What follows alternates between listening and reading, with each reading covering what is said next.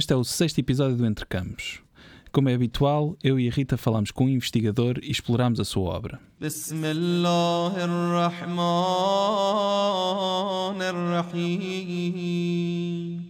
السلام على ولي الله وحبيبه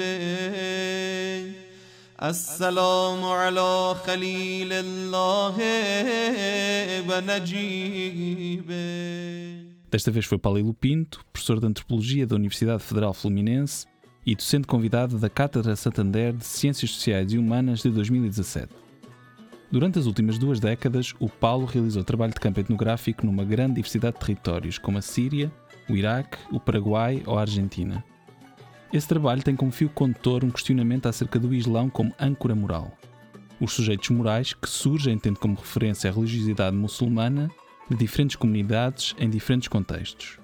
Para além do texto e do dogma, Palilu explora como a emoção, a experiência e a corporalidade, postas em jogo no espaço público, produzem diferentes trajetórias e subjetividades.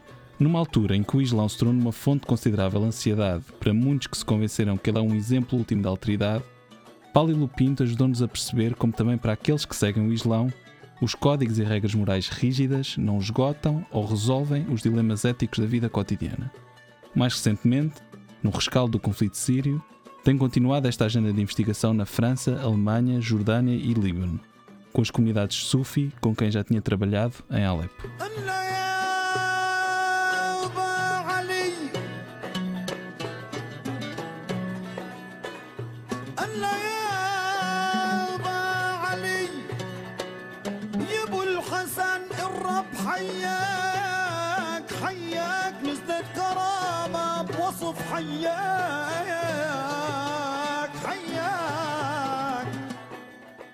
Gostávamos de começar com uma obra sua, uh, Islão, Religião e Civilização, uma abordagem antropológica, uh, uma obra de 2010 em que pro procurou compreender o Islão enquanto fenómeno social, tendo como referencial a antropologia, particularmente a antropologia da religião. Uh, como é que pensa o Islão enquanto fenómeno social? Bom, é, como antropólogo, né, o meu interesse na, na religião é qual é a configuração social e cultural que a religião tem e como ela, obviamente, é, serve de quadro de referência para práticas sociais, para crenças, para símbolos uh, que estruturam né, a vida cotidiana da, das pessoas. Né? Então, o meu interesse no Islã, desde o início, né, é, foi entender o, o que, que é o Islã na prática, ou seja, o que, que é o Islã dentro do contexto social específico, como ele se configura, como ele é, molda e serve de quadro de referência para trajetórias individuais, para biografias, para interações sociais, como ele serve de referência moral para para determinadas sociedades e como as pessoas, dentro disso, navegam a sua vida cotidiana, navegam as suas biografias, as suas expectativas, como elas se apropriam né, desse quadro de referências que é denominado, obviamente, Islã, né, de forma diferenciada, e, apesar dessa pluralidade, como as pessoas imaginam algo em comum, como elas imaginam a um universo compartilhado e como essa imaginação permite né, diálogos, mas também conflitos, também divergências, também diferenças. Nessa mesma obra, referiu que a partir dos anos 90 o papel social dos grupos islâmicos cresceu, uh, adquirindo uma base social mais ampla. Pode explicar um pouco como é que aconteceu esse crescimento e, se calhar, contextualizar-nos um pouco? Sim. É, você tem. É, na segunda metade do século XX, você tem um, um, um, fenômeno que é a reafirmação de projetos que procuram inscrever o Islã como norma na vida social. Tá? É, a grossíssimo modo, você pode periodizar isso da seguinte maneira: você tem a emergência dessa, desse projeto nos anos 10, 20, né? e esse projeto ele é geralmente é, inscrito no que eu chamo do Islã político, ou seja, grupos que entendem que essa inscrição do Islã como norma para a vida social passa pela política. Né? E a política é entendida como é, o controle ou a influência sobre o Estado. E até os anos 60, esse tipo de, de abordagem ela vai ser é, restrita a uma classe média intelectualizada urbana. Tá?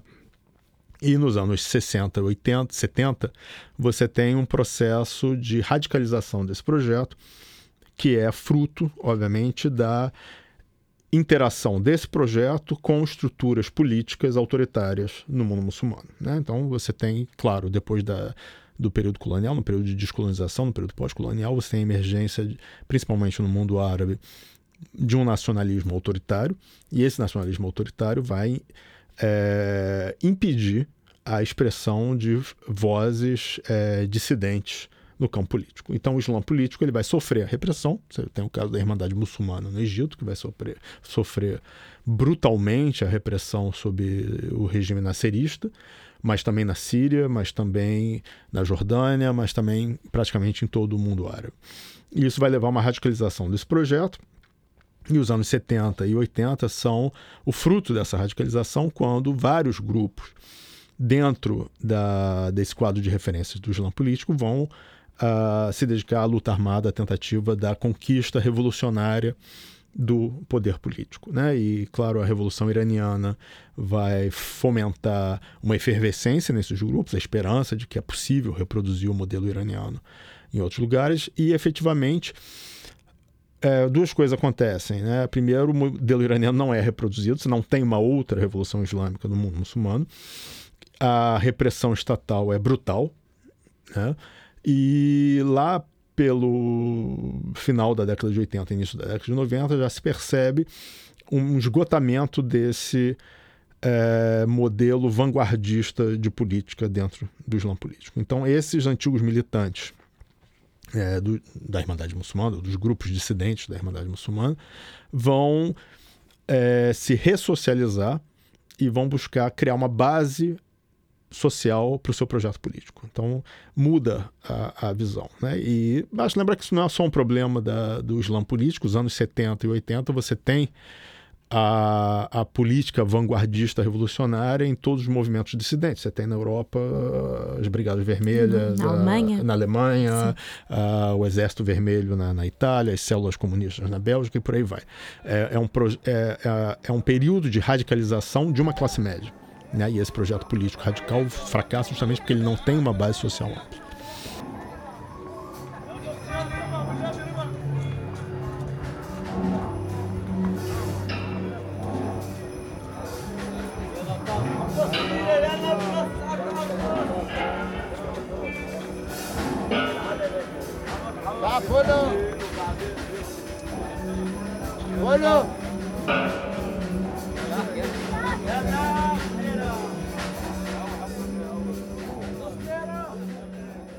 Então, nos anos 90, você vai ter a expansão dessa base social. Então, esses antigos militantes vão se ressocializar em, em mesquitas da periferia ou em grupos sufis e eles vão criar uh, uma espécie de ativismo social. Então, você vai ter a criação de grupos de alfabetização de adultos, é, ateliês de trabalho para mulheres, uh, que vão atrair pela primeira vez as classes populares para essa ideia da criação de uma sociedade islâmica a partir da criação de uma norma pública re, é, referenciada ao Islã e vai é, pela primeira vez criar uma base social para esse projeto de reforma da sociedade. Só que uma vez que isso se amplia, as reivindicações da, da, das classes populares nesses países é, é bastante diferente das reivindicações da classe média. Primeiro, elas raramente passam pelo Estado, o Estado é visto com desconfiança. Né? Então, ah, rapidamente você vai ter um, um, esvaziamento da retórica de conquista do Estado e o foco muda da conquista do Estado para a reforma do indivíduo. Então, a reforma do indivíduo passa a ser vista como o, o mecanismo de produção dessa sociedade ideal, dessa sociedade islâmica. E uma vez que você muda esse foco, obviamente você abre caminho para outras forças de afirmação do Islã é entrar em cena. Você tem as autoridades religiosas tradicionais que sempre pensaram a sociedade a partir do indivíduo. né? os ulemás, os sheikh sufis. Então, os anos 90 começa a ter essa expansão da, de atores envolvidos na criação dessa sociedade ideal, o que leva a dois fenômenos. Um fenômeno é a, a universalização desse processo. Você tem esse processo alcançando camadas sociais que não, não tinham alcançado antes.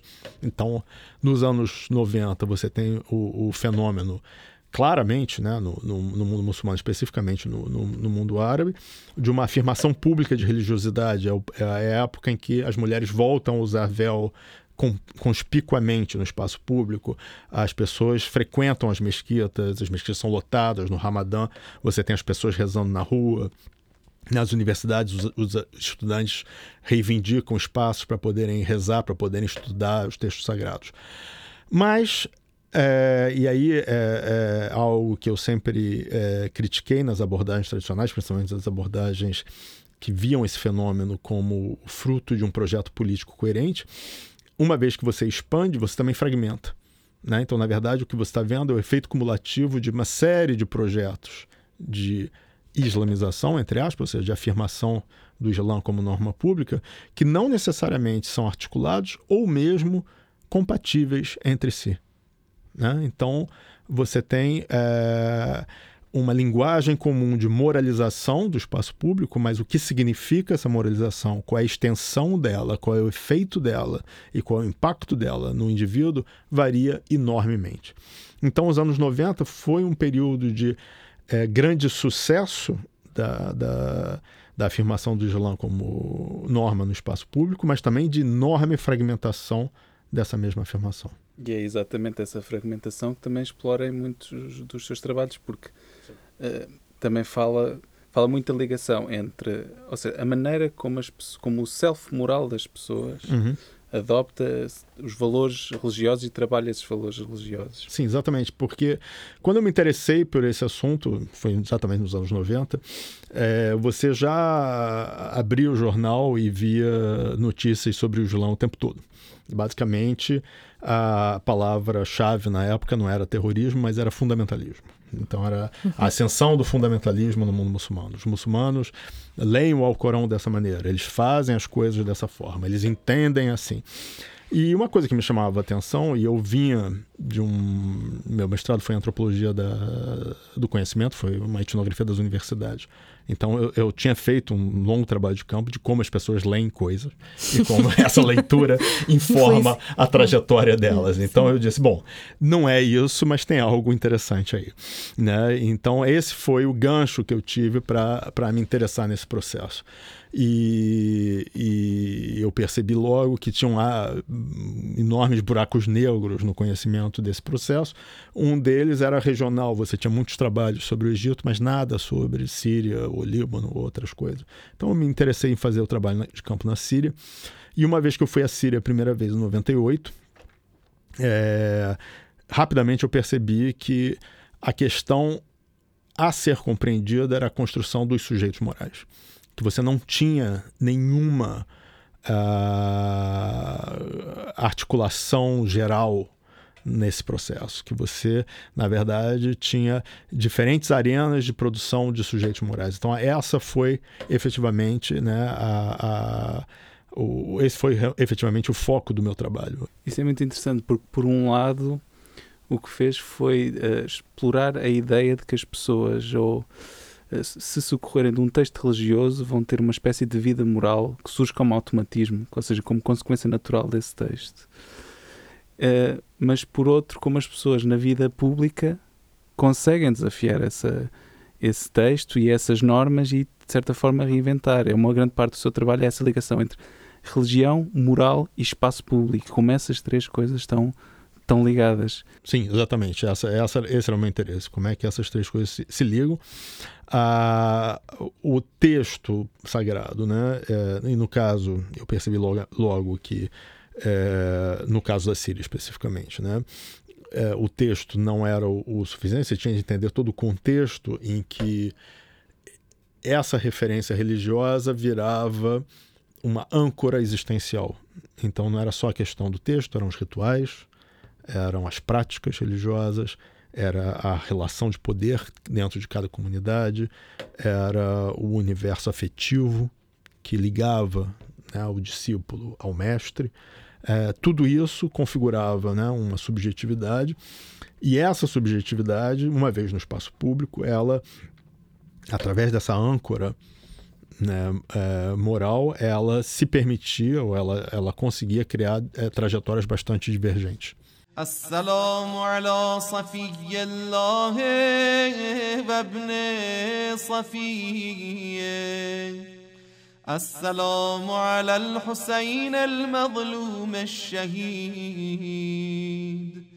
السلام على أسير الكربات وقتيل العبرات. Outra coisa que também é interessante acerca dessa perspectiva é que muita da antropologia moral, que é um campo que, que, neste momento está em franca expansão, se tem afastado muito da importância do texto enquanto fonte da moralidade das pessoas. Ou seja, os investigadores têm muito mais focado nas dimensões não explícitas da moral. Eu estava a pensar se, se conseguia fazer um caso para a importância de ligarmos essa coisa que você falava um bocado que é muito interessante, que é aquilo que as pessoas leem tem impacto sobre a moralidade das pessoas. O que é uma dimensão que parece-me a mim, das minhas leituras, que tem sido muito desvalorizada na, neste campo em particular da antropologia moral. Sim, sim, é, é muito importante, mas é, é, importante lembrar que a ideia de que a leitura ela está ligada a normas explícitas também é uma certa textualidade que não hum. que é estranha ao que eu vi no meu campo. Hum. No meu campo o texto ele claro faz parte.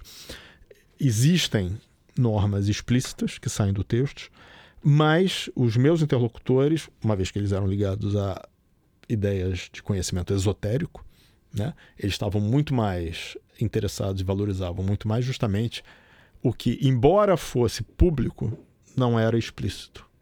Embora estivesse diante dos seus olhos, não era visível. E essa visibilidade aparecia num longo processo de iniciação e de exercícios espirituais e de é, experiências religiosas que eles iam acumulando e só no final disso é que se chegava a outros níveis de conhecimento. Então, no caso do sufismo era muito interessante porque é um sistema baseado em mistérios, ou seja, em conhecimentos secretos, esotéricos, mas esse mistério é público. É ao mesmo tempo público e oculto. Quanto mais público ele é, menos visível ele fica.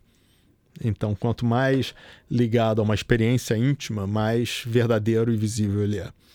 Por isso que o sufismo, de certa maneira, ele produzia um alto grau de individuação nos sujeitos religiosos, o que vai contra, obviamente, toda a literatura sobre o Islã e tudo mais. A ideia e de contra pessoas... todas as ideias estereotipadas, Exato. muitas vezes no Ocidente se reproduzem, que é de pessoas que criticamente Sim, seguem textos. Exatamente. E que todas as pessoas leem e daí saem como autômatos Exato. reproduzindo uhum, a mesma uhum. coisa. Uhum. O que eu mostro é exatamente, embora elas estejam no mesmo lugar, lendo as mesmas coisas, o que resulta daí é radicalmente divergente. E depende é, não só do processo dessa socialização, como de todo o universo prévio que cruza né, esse processo. Portanto, o que no fim conseguiu fazer foi integrar na, na, na, na, na, sua investigação uma coisa que escapa a muitos investigadores, que é a maneira como a vida moral das pessoas também segue por uma intuição uhum.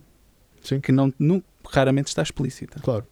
E isso também acontece no caso destas comunidades com que trabalhou. E também a importância de elementos não é, racionalmente cognitivos, como emoção, experiência, corporalidade. Tudo isso é fundamental né, para uhum. entender a produção da moral. Por exemplo, você tinha um grupo de discípulos de um Sher de Alepo, que eram comerciantes, né, e eles, entre eles, decidiram uh, não mais aceitar a prática tradicional na Síria de barganha. Né? Então, na Síria, você chega numa loja, as pessoas te dão um preço, você diz outro, e por aí vai, e chega-se num, num, num, preço comum, que não tem nada a ver com a ideia de preço verdadeiro. É um preço que, que cria um vínculo entre o cliente e o, e o vendedor.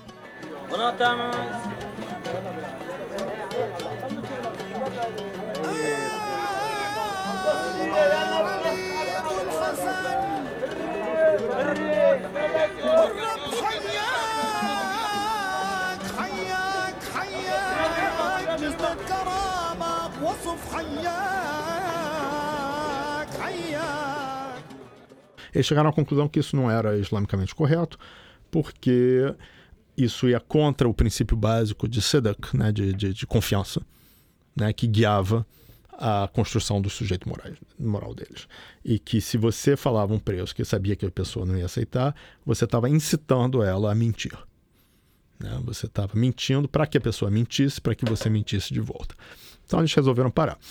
E eu perguntei para eles, bom, mas isso veio da onde? Da onde vocês decidiram isso? Foi o Cher que falou isso? Eles disseram não. Isso vem da nossa, da nossa experiência, da, da nossa, uh, da nossa repulsa diante dessa prática, né?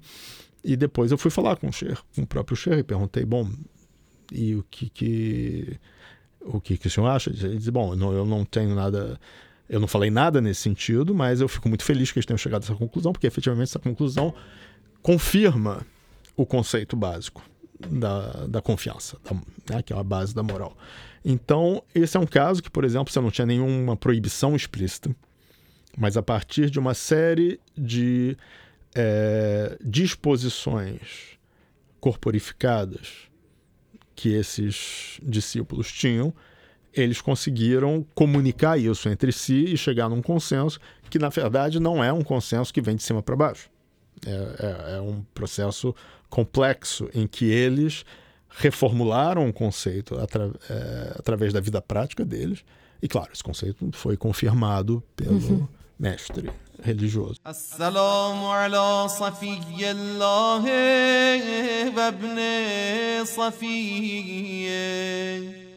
السلام على الحسين المظلوم الشهيد.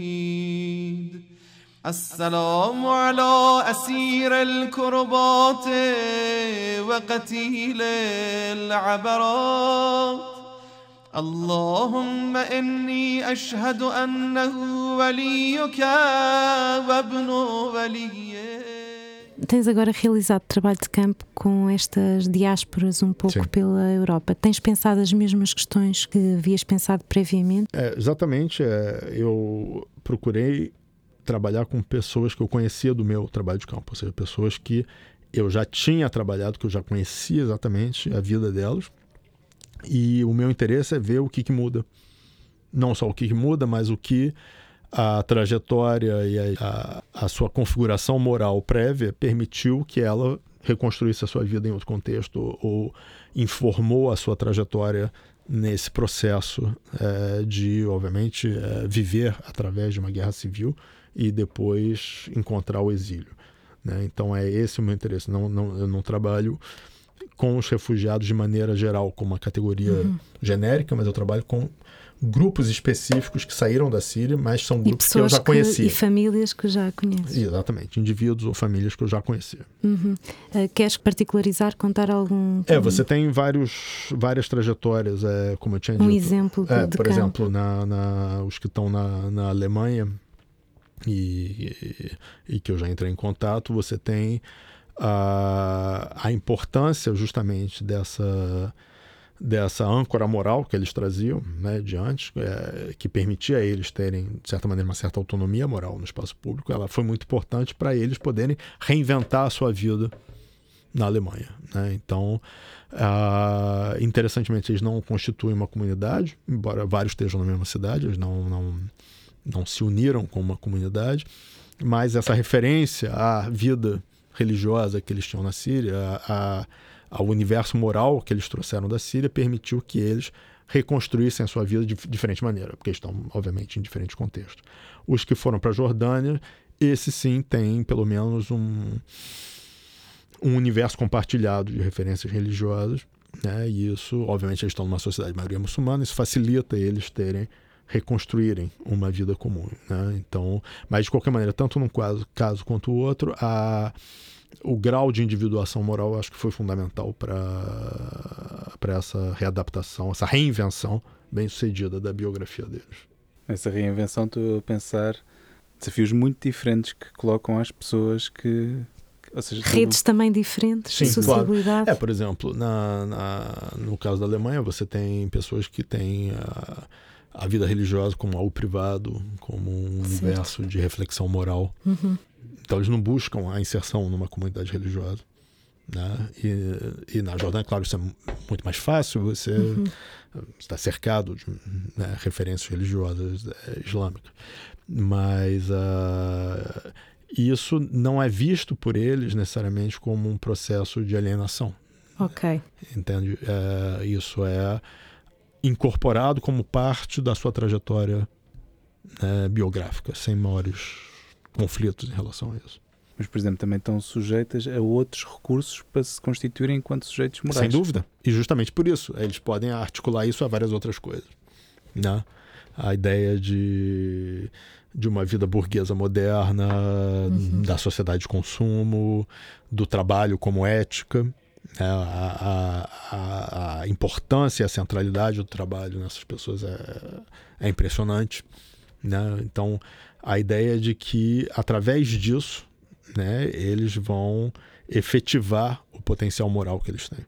Então, ou seja, o que era antes uma ética moral ligada a, a questões individuais passa a ser uma espécie de ética do trabalho, uma moral do trabalho e o impacto, que, que ainda é bastante individualizada, né? E a, a, essa dimensão moral ela é efetivada no ou pelo menos mesurada, né, no o quão bem sucedido você é e o quão bem sucedido você é em prover para os seus.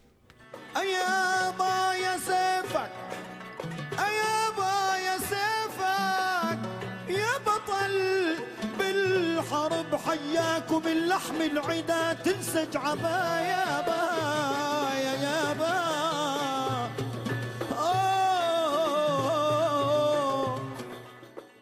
Tens também realizado trabalho de campo com as comunidades uh, muçulmanas, das pessoas que, que, são, que professam esta religião no Brasil.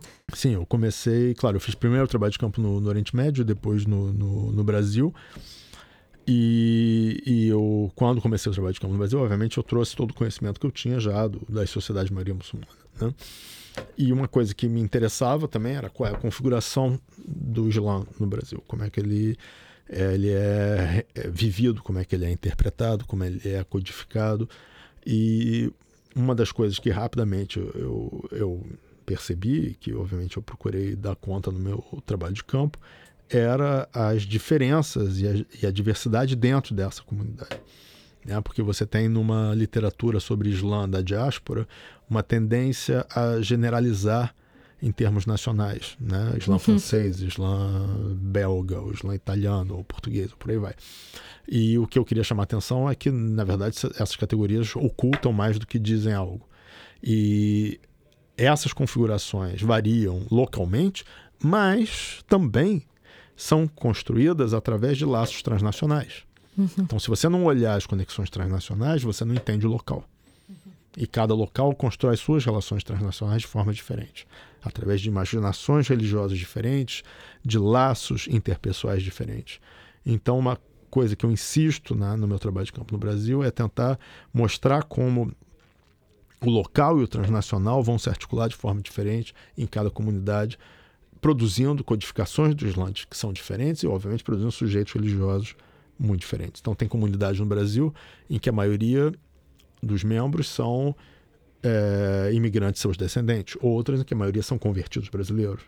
Uh, o fato de serem convertidos brasileiros não quer dizer que essa comunidade seja mais local, porque esses convertidos circulam, eles viajam, eles vão estudar no Oriente Médio, eles aprendem árabe ou turco, eles vão para outros lugares. Então, tanto numa quanto a outra, você vai ter que entender o que, que o local e o global é, produzem de específico nelas.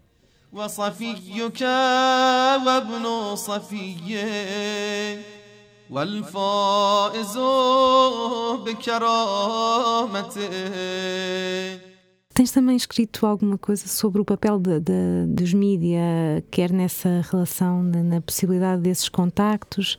Uh, não sei se queres falar um pouco sobre isso. Sim, claro. Uh, hoje em dia, né, a, a tecnologia de informação é fundamental em tudo isso. Né? Uh, quando eu comecei meu trabalho de campo na Síria em 99, efetivamente o mundo era outro, no sentido em que, bom, as pessoas falavam pelo telefone fixo, né? E, e tirar foto era algo extremamente complicado, Né? Tirar, tirar fotos no trabalho de campo é extremamente complicado, porque primeiro levantava questões sobre quem você era, quem, quem tirava foto geralmente era a polícia secreta, e, e levantava questões do como é que você tem um equipamento fotográfico no sentido em que é caro, grande, né, estranho.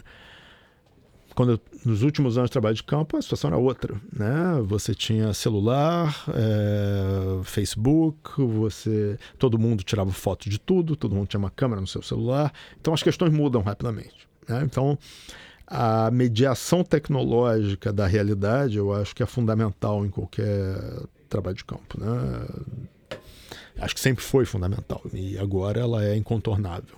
Né? Então, essas conexões transnacionais que eu falo, muitas vezes elas só existem no, no campo virtual.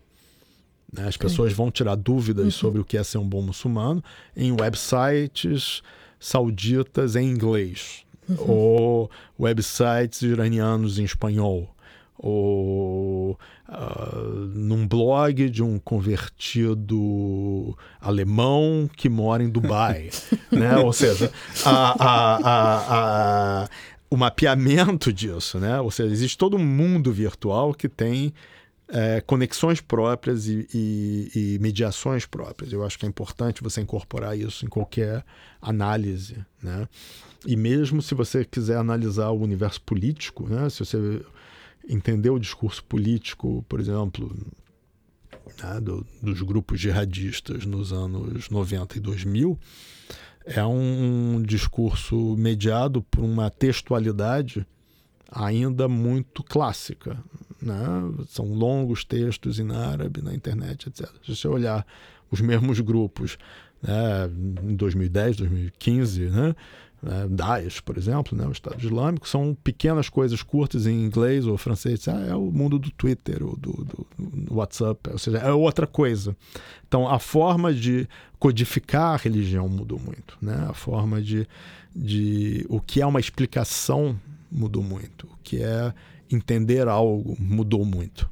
Né? Então, isso tem que ser levado em conta para entender qual é o imaginário que se constrói a partir disso. أكرمته بالشهادة وحبوته بالسعادة واجتبيته بطيب الولادة Talvez um pouco redundante, já tenhas falado um pouco sobre isto, mas uh, sobre o Islão e sobre os que se dizem muçulmanos, uh, uh, o Paulo referiu, eu encontrei isto num texto, que a antropologia tem sido chamada a dar respostas a questões que nem sempre serão academicamente válidas. É, bom, efetivamente, uh, infelizmente, né, uh, o grau de, de, de, apropriação da categoria Islã né, e muçulmanos pelo campo político recentemente faz com que a, a pesquisa sobre muçulmanos, né, a pesquisa de ciências sociais em geral, antropologia em particular, sobre muçulmanos seja é, convidada né, a responder questões que são absolutamente ilegítimas do ponto de vista acadêmico, né, e que não fazem sentido nenhum e que nunca seriam colocados para nenhum outro grupo. Né? Então eu sempre coloco uma, uh, um ponto importante na, na, na, pesquisa que eu acho que é você manter o universo a, a, a abordagem acadêmica do, do objeto. Se você está pesquisando Islã e muçulmanos, uh, é como se você estivesse pesquisando outro, outro grupo qualquer, no sentido em que não é porque eles são muçulmanos que você vai ter que olhar para eles de determinada maneira. Né? Você tem que, como qualquer antropólogo, chegar e entender qual é uh, o ponto de vista a partir do qual eles constroem a sua realidade. Ponto. Né? E a partir dessa compreensão, você constrói um meta discurso, que é o discurso antropológico né? nem, o seu, nem o discurso dos, dos, dos grupos fora da, da, dessa comunidade, nem o discurso da própria comunidade. Mas, infelizmente, a, o grau de politização leva, por um lado, né, a, a imposição de algumas questões, e, por outro lado, às vezes, a adoção de um tom apologético por parte dos pesquisadores. Eu acho que nenhuma coisa nem outra é saudável. Eu acho que temos que continuar mantendo a complexidade da análise e a análise a partir da empiria e não a análise a partir das questões que vêm do campo político. Isso efetivamente não, não é questão. Muito obrigado, Paulo. Bem, obrigado. Obrigado por teres aceito este convite. Foi um prazer conhecer melhor a tua obra. Um, o Entre Campos é um podcast produzido com o apoio do Laboratório Audiovisual do CRIA, do Paulo Luís da UL e da Rede dos Doutorandos e das Doutorandas de Antropologia. Obrigado também a todas e a todos que nos estão a ouvir. Este podcast contou ainda com a música de Vicente Valentim, colaboração produção do Décio Telo, também na produção Mafalda Melo Souza e Ana Lúcia Fonseca. Eu sou o Afonso. Eu sou a Rita. E estamos entre campos.